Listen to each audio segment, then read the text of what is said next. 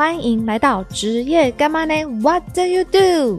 每周四带您走进不同职业，探讨各行各业的实际工作内容与真相，借由来宾的分享，学习对每个行业的尊重。或许你能从别人的故事中获得有用的知识与建议哦。Hello，大家好，我是九安。我上礼拜啊去参加了一个微电影首映会。其实，在去之前，我其实不太清楚这部微电影要做什么，内容是什么。我单纯就是觉得说，啊，我要支持朋友，所以我来了。那这位朋友呢，目前坐在我的对面。我想他听到这些话，应该 蛮想翻白眼的。但我必须说，看完我真的很感动。但我就先不爆雷，我会再附上这个微电影的连接给大家，让大家去欣赏，然后好好的感受一下。那今天呢，我们这位来宾呢，是一位小铁人教练。就是专门训练小铁人的教练，我自己觉得要训练大人都不太容易了，更何况是训练孩子。今天节目中，我们就来好好的问问他，到底是哪里想不开，要做这么多疯狂的事情，包含他选择当小铁人教练、微电影的内容，以及接下来他们要挑战的项目，我们就来一一的逼问他。那我们就事不宜迟，赶快来欢迎我们今天的来宾，是 Love and Dream 的创办人蔡松佑。Hello，大家好，我是铁人孩子王蔡松佑。铁人孩子王哈，那你可以简单的跟我们听众介绍一下自己吗？好，就我目前是一位，我都跟大家讲，我是一位不务正业的实业家。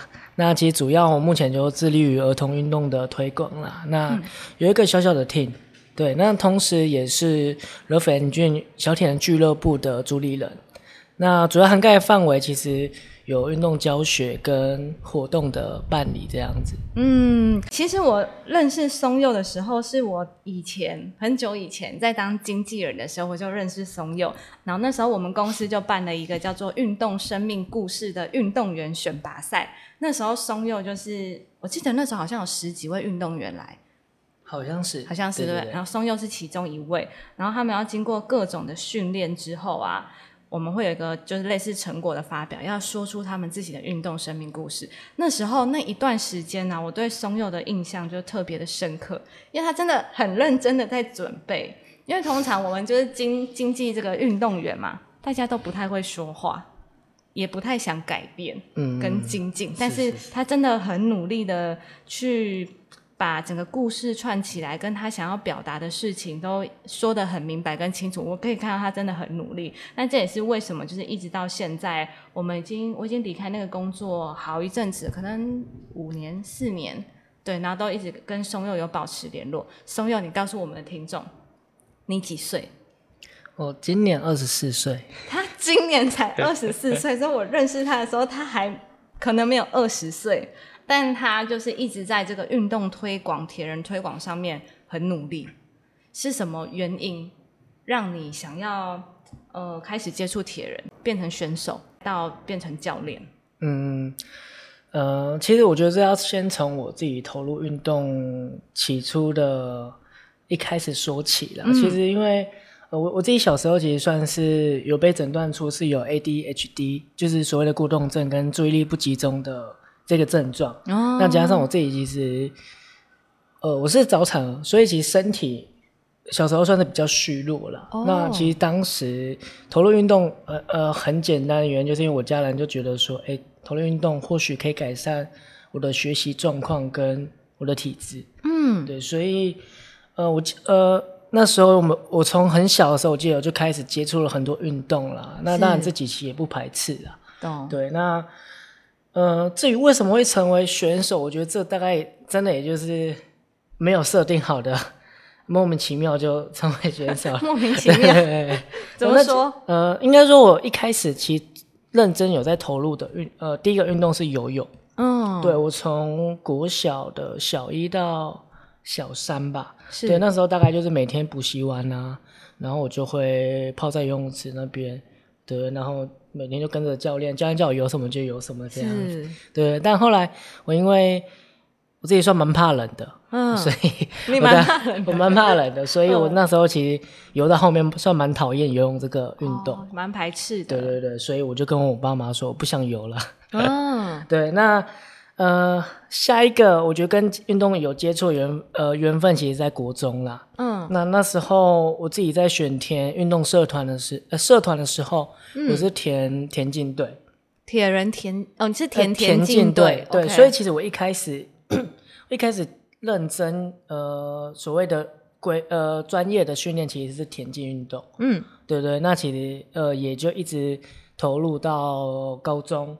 对，那其实我的我的成绩没有算很突出啦，但是也没有算很差，了解就是没有大起，但也没有大落这样。哦，就维持平稳这样子。对对对对，其实在，呃当时的状态，在县市的比赛也都算是有小有成就这样子。嗯哼哼，对对对，那但我觉得其实后呃会转铁人是另外又是另外一个缘分了。就其实因为呃运动竞技这条路，我觉得算蛮现实的、啊，就是当没有成绩，就是假如呃当你受伤，就是 你之前可能再有什么样成就，其实慢慢被淘汰。对对对，什么都不是。所以，呃，我记得我那时候在高二的时候，嗯，那因为我自己因为成绩没有办法再往上突破，加上有伤 OK 所以我那时候教练就问我说：“哎，我我大学还要继续练吗嗯？” 对，那其实我当时还算蛮想练，我还有想继续练的，嗯，所以那他就说。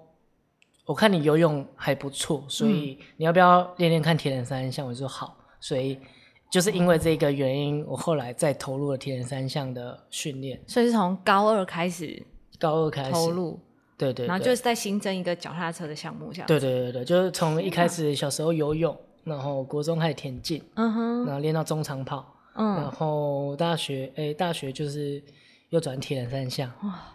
哎、我真我真的觉得铁人这件事情真的不容易，就是呃，我我有我拥有了一件就正式的铁人服，就是我的前老板送给我的，他到现在还被包的好好的在我的房间，我觉得天哪，太难了。就我去参加过，比如说半马，我都觉得那个真的是要了我的命。还要再游泳，还要再骑脚踏车，我真的，我真的很难 想象哎。运动经纪人应该要我们有约会一下我们有沾到一边就好了。对对对。那你自己觉得，就是在训练运动，我觉得不管是跑步、游泳，或者是骑脚踏车，任何一项运动，对你来说有没有真的改善你的过动症？因为我现在看你，我不觉得你有过动症，有没有真的改善？或是注意力比较会变得比较集中嘛？你觉得？诶，好像没有。哦，真的假的诶？哎、还是你长大后有再去做检测吗？也没有诶。也没有。对，因为我那时候算是有服用药物，那一直哦到国小、呃国中后就没有了。哦国中后就没有，但不用服用，应该就是有好转的或意思许吧，我不清楚。对啊，哎、因为我会这么说，是因为之前松佑有就是带着他的简报，然后来跟我讨论一些事情。我想说，天哪，这些东西他写的密密麻麻，到底是要花多久的时间？他就是做这件事情，做不管是做企划啊，还是什么，你要做一些规划，都是需要长时间专心的投入才有办法完成的。是啊，是啊，对啊，所以我才想说，天哪，我真的没有办法想象，原来你从小是有过动症的。或许，或许我们就大胆的假设，运动是可以改善的。或许可以啊。其实也是有文献，一些相关的文献是有的。那我自己又觉得，或许啦，对，嗯，那我接下来问，就是你可以跟我们分享一下你成为小铁人教练的过程吗？为什么你要特别挑选是小铁人、小朋友，而不是大人？好，因为你也是个小孩，是这样其吗？实投入小铁人教练这个过程，我觉得也是因缘际会啦。嗯因为我自己从大学开始，我大学我是读台北市立大学，它其实算是前台北体院，也就是所谓的运动专长相关的啦。嗯嗯那嗯，因为其实大家都知道嘛，大学生就是某种层面算是半出社会的，对，所以我当时算是也有一点自己的经济压力在，那也是要到处去打工啊，干嘛的。嗯哼那一开始我其实是在跟跟着我学长的一个跑步社团，它叫做 DHRC 梦想高飞。嗯对，那我就在那个社团担任跑步教练啊。，OK，那嗯，就是其实也在里面学了蛮多如何成为一位教练的一些，我觉得算是经验跟技巧。哦那当然，其实也自己也不局限于任何的教学。那后面开始有接触到自行车的功率，包含儿童的游泳。哦，对对，所以大概自己也学了这一些的专业之后，觉得哎，好像我觉得自己好像可以试试看做类似独当一面的。OK，对对对，所以那当时呃，另其实当时的想法一直就只有说，哎，我好像未来好好像可以朝教练这个。职业去发展这样，那自己其实也蛮喜欢教学的。懂，哎，所以其实你对于你自己的人生其实没有设定太多的东西，你都是边走，然后遇到了，你就是努力去把它做好。是啊，然后试试看，对不对？对对对对对，都算是蛮，我觉得我自己算蛮幸运的，就是从练运动到哎当这个教练，我我都算是。莫名其妙，我就哎，好像站到这个位置来，听起来像人生胜利组。但其实你也是在过程中自己不断的努力。因为我永远都不会记得说你到底几岁，因为就是跟松佑相处，你不会觉得他是一个小孩子，所以我就觉得哎，应该跟我差不多吧。然后我每次都是在偶然听到哦，蔡松佑只有二十三岁，就二十四岁，我想说啊，真的吗？对，我觉得就是呃，可能在这个过程当中也训练他的成熟跟稳重。就是看起来他不是我们想象，或是他实际年龄的这么的嫩跟菜。好了，他他他现在有点害羞。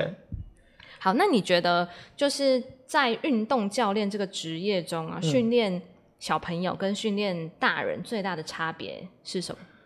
哇，差别，我觉得小朋友，因为其实我后来就自己创业了嘛，所以我主要是针对儿童跟基层去做推广。那我觉得这里，呃，带小朋友来说，他不像成人的教学，就是你你可能给成人一个目标，一个专业，嗯，他其实就可以很有一个明确一个方向去走。小朋友不是，就是你你，我觉得小朋友其实对于目标来说，算是一个比较模糊的。哦，对，所以以教练角色来说，除了引导他们去做运动方面的学习跟增进以外，我觉得某种程度其实就是在当保姆。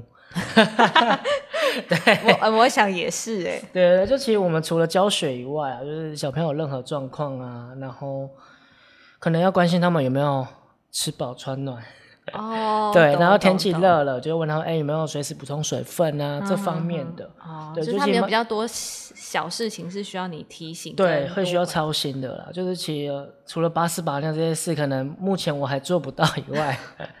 对对对对那其实相较来说，我觉得成人就很简单，因为就像刚才讲的，我只需要给他设定目标，是，然后教他怎么样按部就班，把一些专业面跟训练的处方给他，他其实就可以执行了哈。因为我觉得大人讲白了，就是他是有自制跟自我管理能力，懂了，那理解能力也比较好。对对对对对，所以教小朋友真的蛮累。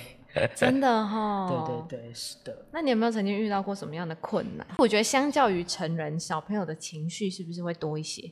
对，就是需要不断的引导 他们，因为有有时候他们就很累啊，然后所以他们情绪，我觉得算是蛮会蛮情绪化的。对对对对，就是哎，可能过程中就摆个臭脸给你，很累啊，摆个臭脸，然后很开心，就是很吵这样子。对，我觉得算单纯的一面。也为什么我会想投入儿童运动，就是因为我觉得我跟小朋友相处其实蛮，我自己也算蛮开心的，因为他们很容易被呃一些小东西满足。OK，对。那相较于成人，就是你一次在带训练的时候，小朋友的人数是不是不能太多？对，他们一起 K 笑的时候，对，其实带小朋友。人数真的没有办法太多，因为某种层面还是要顾到安全。对，尤其我现在主主要在教的运动就是铁人三项，是它涵盖了游泳、自行车、跑步。就我觉得除了跑步安全以外，嗯，游泳跟脚踏车其实都是有它的危险性在。对，所以把人数控制跟控班的管理，我觉得都是需要有一定的有一定的规划这样子。嗯，了解。哎，那我觉得啊。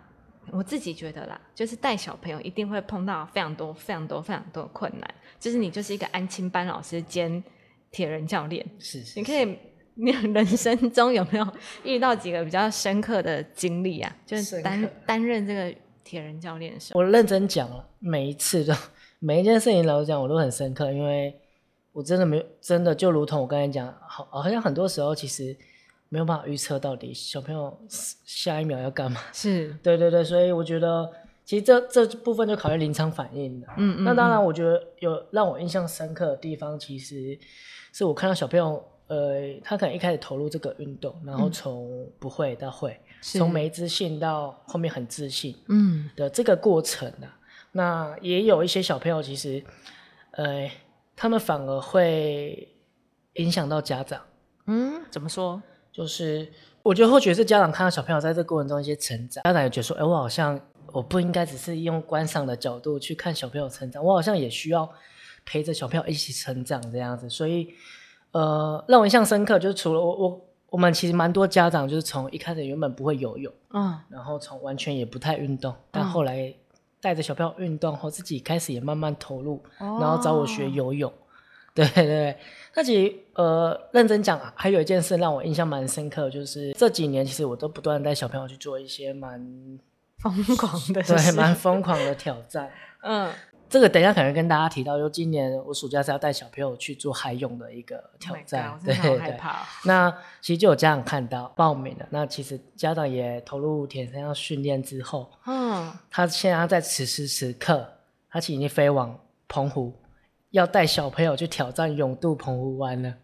哦，所以在你 你八月要带他们去永渡基隆屿前，他已经被他妈带去，爸妈带被他爸带去澎湖了。哇，对，就是觉得哇，这件事情竟然可以影响到但他爸爸原本是不会铁人三项他，爸爸原本也有投入了，哦但是他原本没有这么疯狂的想法，OK，但是被你影响。可能是被我影响了对，那其实我哇，这是一件事。那另外一件事就是，其实我们也有几个小朋友，嗯，也是刚好家长也有在玩铁人，那、呃也被影响到，就是明年我们有几位小朋友，呃也是要也是有特别跟主办单位申请啊，是。呃报名了一个叫 Lava 的玩乐园，OK，它是一个不限呃国内唯一一个算蛮欢乐跟不现实的铁人赛。OK，那小朋友我们就几个，他们就自己自己约定好哦，小朋友自己约定好，嗯。就呃大人就问他要不要啊，然后后来他们在上课的时候自己就呃跟几个朋友约定好，就是他们要去挑战，就是哎、诶让我发现就是好像不止我教给他们不止技能，而是对于一些目标啊，甚至他们开始出现一种团队的感觉。团队是，就是凝聚力是。那另外一个目标就只有，哎呀，其实我一直想带给他们精神人，就是不要设限任何的目标也好，就是自己的极限也好，因为嗯我觉得人生就是不断尝试不同的东西啦。对啊，对啊，就像你年轻的时候那样，虽然你还是很年轻，但是你也是经过不断的尝试，对对对然后找到自己的目标，这样。哎，那我想问一下，这些小朋友当初去找你的时候，是他们想要练铁人三项，还是他们的爸妈？小朋友当然不排斥啊。是是是，对对对，那当然爸妈也觉得，哎，这项运动或许可以在他们儿时这个阶段，可以或许有一些不同成长，是是是。那爸妈通常都是有在运动的吗？一半一半呢。一半一半。对对对，哇，我觉得这我觉得这个现现象很特别，就是如果当我自己没有在运动，然后我要把我的孩子送去运动，这是什么概念？就是我可以理解说，当我有在运动，我希望我的孩子一起运动，这个我可以理解。嗯但是我没有运动，然后我要我要送我的孩子去练铁人三项，这是一个蛮妙的欸。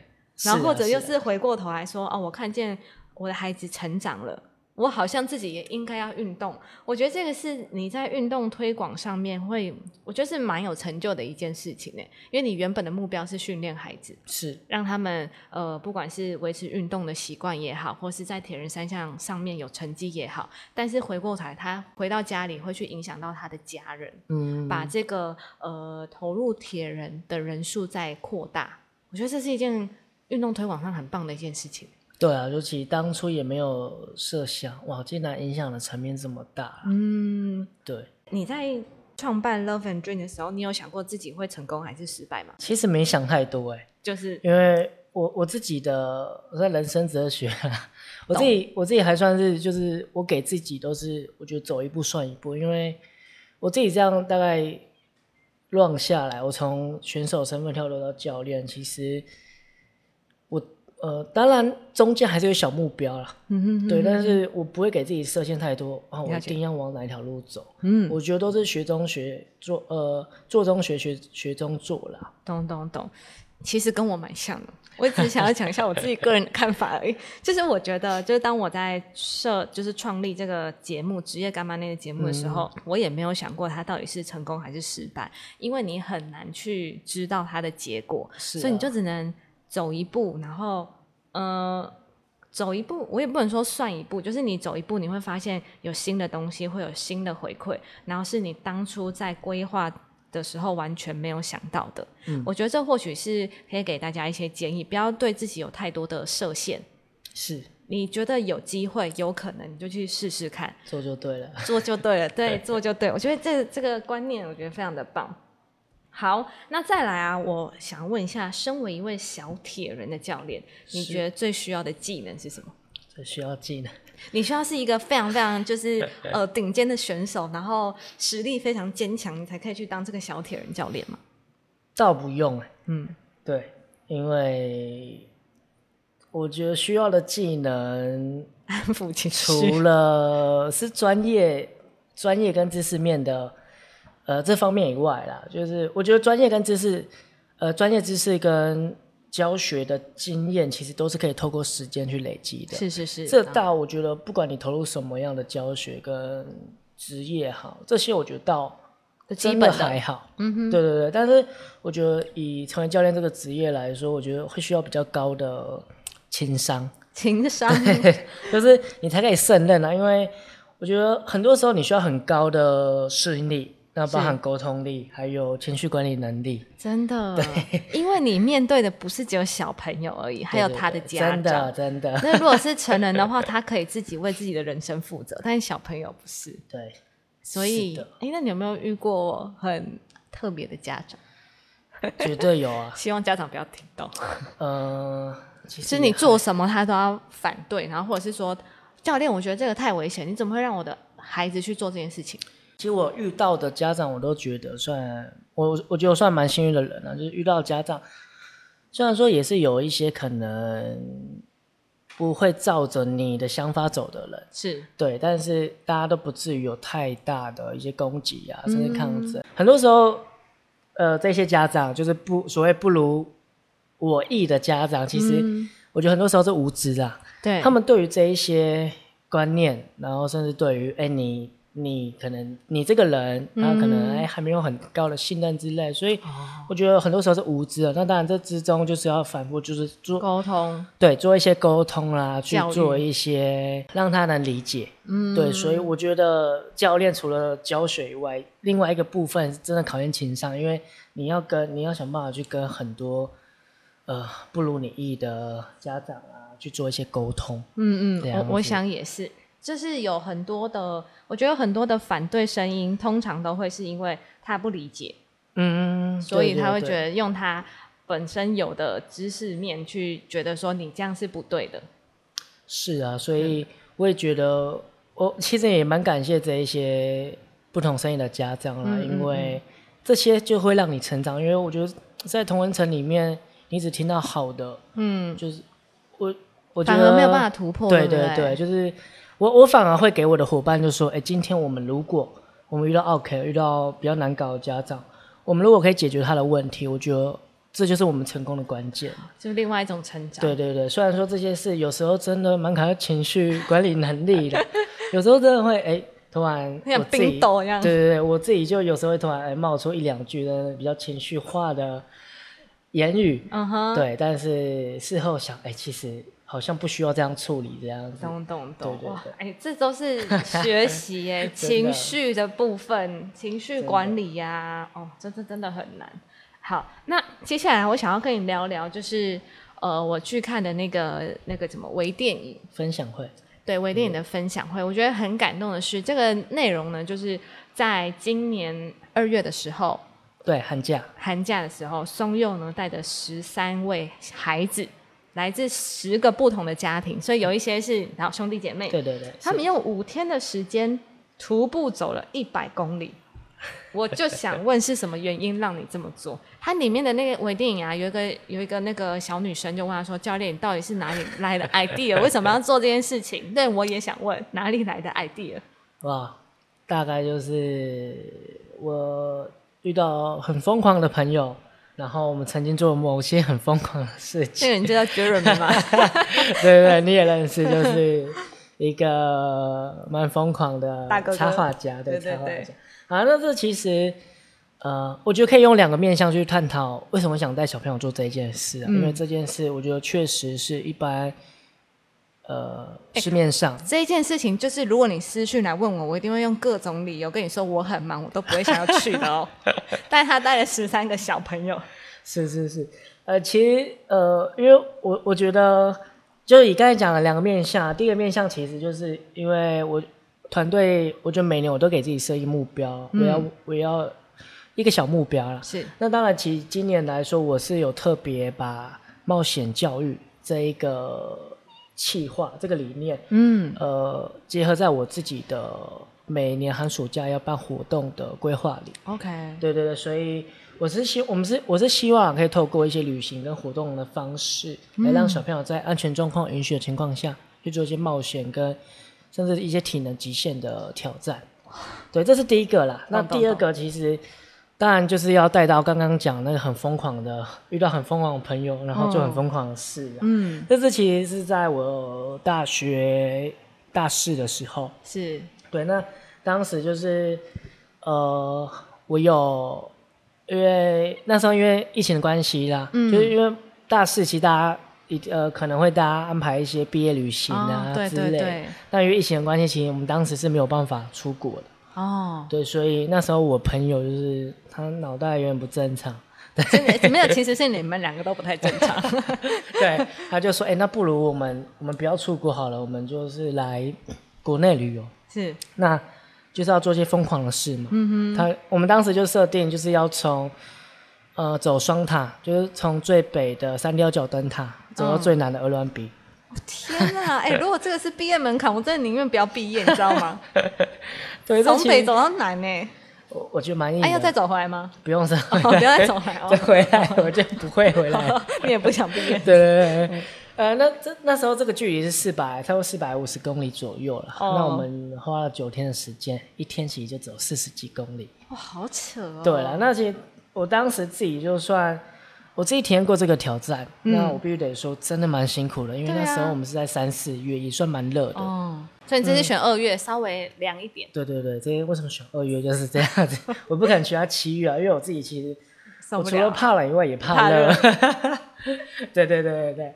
啊，那其实我当时就走完这个，嗯，算完成这个挑战之后，我自己有一个体悟，我觉得，呃，其实过程真的蛮辛苦，我真的好几度我就想要放弃。嗯我嗯，说你们继续走好，我在终点等你们，因为真的很热，然后嗯脚都走呃脚都脚都长水泡，哇塞，对，然后那个该冰啊那些都被磨到，我真的觉得脚都哎要开开走路了。你自己都想放弃了，你还带十三个小朋友，虽然说那个那个公里数剩四分之一，是是是，但是哪来的勇气？对，那其实我我反正这过程真的很辛苦了，那就不多叙述。那当然，我那时候是走到终点，我觉得哇，那个感动跟再回头看这一切，好像好像是真的没什么，就觉得哎、我都达成了。那前面那些说真的没什么了。对对，所以我今年在发想活动的时候，应该说去年年底我在发想今年的活动的时候，我就有我就想说我要把徒步结合在我的活动里了。我也希望可以带着这一群小朋友去做一些挑战。那我想带他们精神是希望可以从徒步过程中学习到一步一脚印，稳扎稳打。稳扎稳打去朝自己的目标实现的一个精神，真的，而且重点是他们全部都达成了。对啊，对哦，真的，哎，真的很厉害，很感动。因为我这样看完之后，我还是觉得我不要。这这么，他们真的呃走完之后，我觉得那是对他们人生中一个非常，不管是成就也好，然后记忆也好，然后就是觉得好像因为了这个徒步的旅行，我跟我的团队更加的紧密，然后也做了我他们跟他们的父母。可能一辈子都不会觉得他们会做到的事情。是啊，我相信他们十年后再回头看这一件事情，他们可能忘记自己小时候玩了哪一些玩具，但是我相信这件事情绝对对他们印象深刻了。真的哎，对不，知道他们就是结束之后会不会恨你哈？其实还好。因为有一些小朋友在就是结束之后受访，他们就是有像你讲，他说不会啊，就是好还好一百公里而已，就是我也不知道是嘴硬还是真的心里觉得说，哎，反正就是过去了这样子，嗯真的蛮感动的。那你可以跟我们分享一下你今年八月要挑战的计划吗？好，就我觉得一百公里后真正的挑战在 哎、我想先问一下，你这个挑战是什么时候开始觉得你要做的？一百公里之后吗？呃，其实对耶，就是一百公里我自己活动完嘛，当然休息一阵子，其实也没有，就几个礼拜。嗯嗯、把活动做个结案之后，嗯，想说，哎、好像下一步我要做些什么事情？这十三位都有参加吗？八月？有，有，天哪，太感人了！那他们是真心支持你的，真心真心，没有恨你对对对，那其实当我那时候就想说我要做什么活动，嗯那、其实海勇这一个挑战，平常就有在带小朋友在比赛前做一些训训练练。OK，但是还不至于就是固定常态的。嗯哼，那我当时其实就是在找 YouTube 啊，找个找一些，我其实就在找哎、找看一下有什么挑战可以让小朋友玩的。嗯嗯嗯，那我就看到，我找到，我就我就看到一个勇渡基隆屿的挑战，我就点进去，嗯我被那影片吸引住了，嗯我就想说，哎、哇，哪一天就是我可以带着带着这一群小朋友，就是去做这个海泳，我觉得会是一个蛮，我觉得挑战历史跟蛮有意义的一件事情因为我觉得台湾某种层面来说，这对于海洋教育跟水域安全的教育算是封闭的。是真的，，就是大家会游泳，但是大家都去海泳，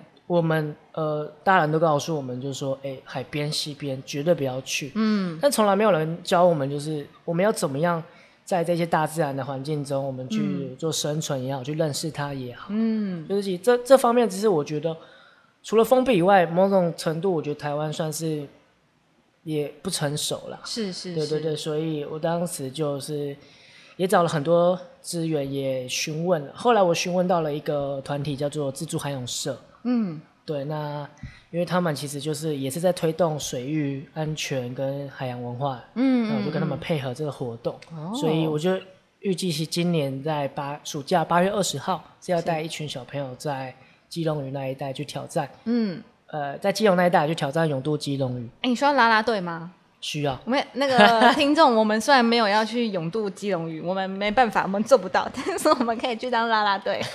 八月二十号，好不8好？月20基隆屿是见是。是嗯对。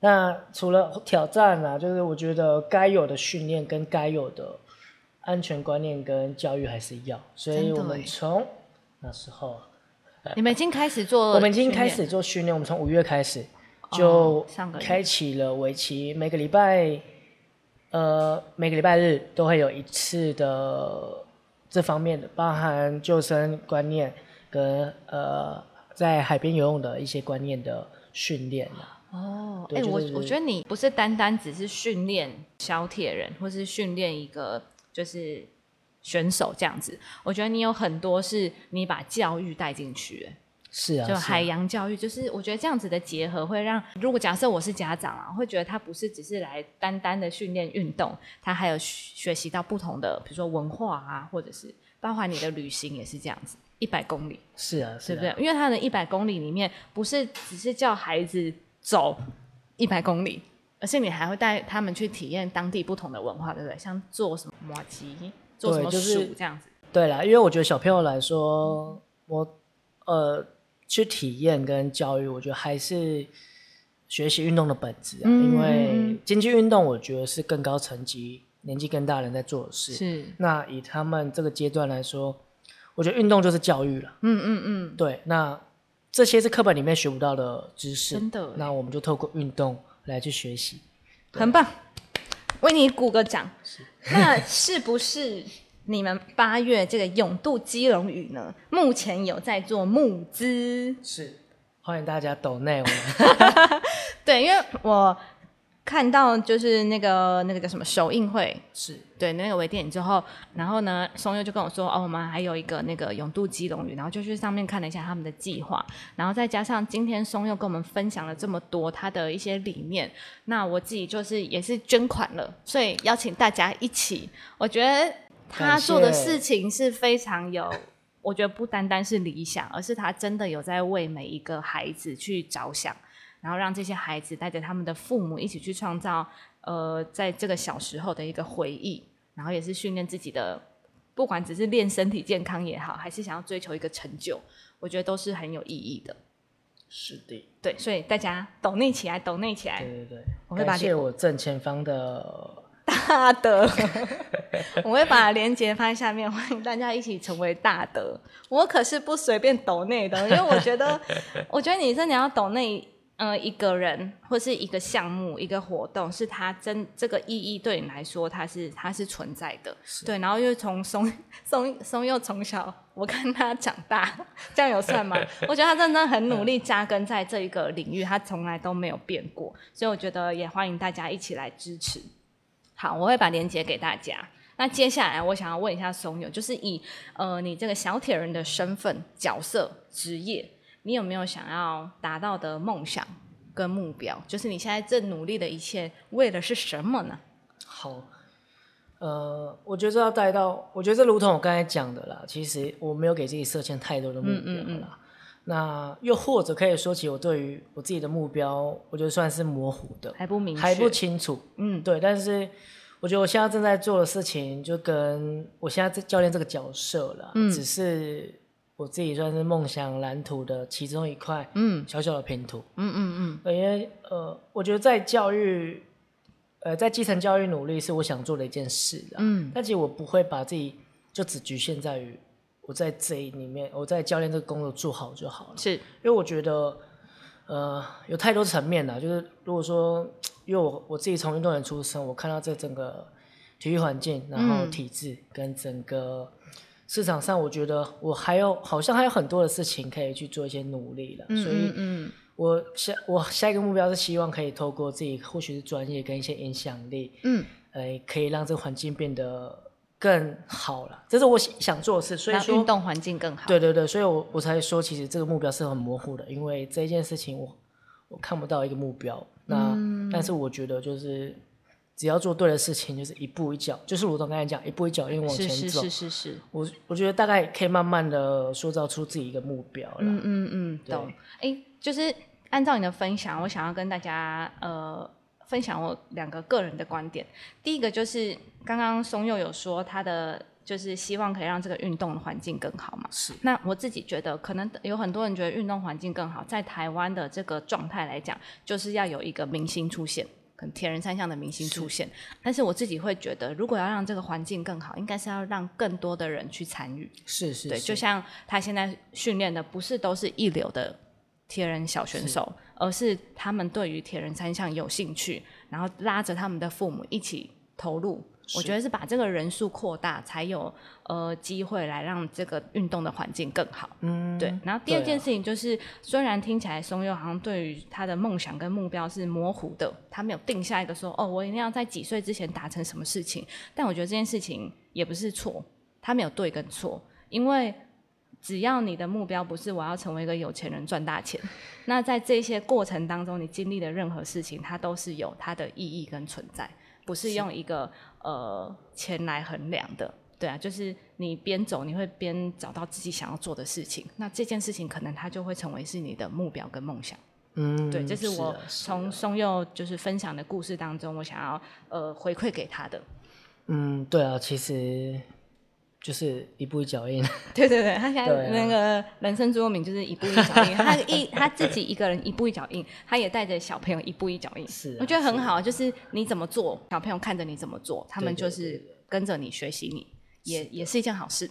对，好哦，很棒。那最后啊，我想要请松佑给，就是如果我们的听众也有想要成为儿童运动教练的人，可以给他们一些建议吗？好，不要。好了，首先我觉得以现实面来说，我还是要劝退大家，因为这工作我觉得太辛苦了。真的，能不能赚到钱又是另外一回事。嗯哼，对，所以我我我觉得大家在投入不管任何事情，你你要清楚到知道，就是哎，你的初衷是什么？是是，所以我我想一句话送给大家，就是莫忘初衷啦。虽然说这句话已经被讲到烂了，是对，但是我觉得这也不是什么心灵鸡汤，因为我觉得以教教育工作这个角色来说，它是有很大的使命跟责任，是。要去负责啦。嗯，那我我自己是我自己的起初的梦想也好，就是我我就希望这环境可以因为我而做变得一些更不一样这样子，嗯嗯所以嗯。我是我也希望，最后其实我的学生可以因为我的给的我的付出而变得更好。嗯嗯，所以我嗯希望，就如果说这种有心想投入儿童，甚至基层运动，包嗯含我觉得各行各业的人一点点积累，因为我觉得，呃，教练这个角色其实他就吃力不讨好，嗯。那其实很多时候很难真的就专心在于教学上面，因为还有很多很阿杂的事情真的。会需要你去处理，嗯。那甚至会影响你的。但是我觉得不管如何，就是千万要知道自己当初呃投入这个职业，甚至做这件事的目标在哪里了。那不要忘了当初那很热血投入的心情。嗯对对对，所以我觉得不管过程中呃遇到什么样的阻碍，甚至可能你的家人的朋友，所有人都不看好你嗯，的状况下，我觉得都是要都还是要持续就是继续往前的，因为只要 一步一脚印，你拿我觉得就如我刚才讲，其实你的目标会更加清晰了。嗯，对对懂懂对懂，是的好像人生也只能往前走啊，总不能倒退路嘛，对不对？对啊，所以就每每一步走好。嗯，那当然，其实跨出这一步，我觉得很重要了。你你跨出了，哎，你可能一年两年，你知道你觉得啊，好像不喜欢这个职业，我觉得这也是另类成长。最少你知道，你不喜欢哎，什么？你自己不知道，你投入过了。嗯，对啊，同意同意，莫忘初衷。莫忘初衷。没想要从一个运动教练的口中说出来，莫忘初衷。对啊，我觉得嗯，松佑跟我们分享了，虽然他只有二十四岁，他再次强调，但是我觉得他的想法非常的成熟，而且他投入的，我觉得不单单只是运动，而是还兼顾了教育。对，就是让带着这个孩子从小就是一路这样子训练，我觉得这是你会成为他们人生中很重要的一个，不管是模范也好，老师也好，对，会成为影响他们很重要的人。对啊，那我觉得。呃，因为看着松优一直在这个领域里面投入，我其实真的蛮感动的，因为他也是 三番两次来找我，姐怎么办？我们现在要怎么办呢？我就觉得，我就觉得他，而且他不是只是来找你诉诉苦哦，他是希望你可以跟他一起讨论，然后他他回去还会修正，他修正完之后他还会再给你哦，就是他真的是 有一个方向想要努力的。对，这是呃我认识的松友，然后我也觉得他的故事非常棒，所以今天我们就会特别邀请他来到职业干嘛内分享。那如果大家对于松佑或者是呃他正在做的事情有想要更多的了解的话，我会把松佑 Love and Dream 的呃 FB。然后还有他们八月要永渡基隆屿的集资，还有他们他做好多事情哦。还有二月他们去呃徒步一百公里的微电影纪录片，然后一起放到就是连接上面，就是给大家看这样子。那也希望大家可以多多支持，不管是松佑或者是呃台湾的运动，或者是 Love and Dream 也好。是，好，那我们今天的节目呢，就差不多告一个段落，就非常谢谢松佑来来到这边跟我们分享这么多。感谢感谢，好哦，那我们就下集见，拜拜拜拜。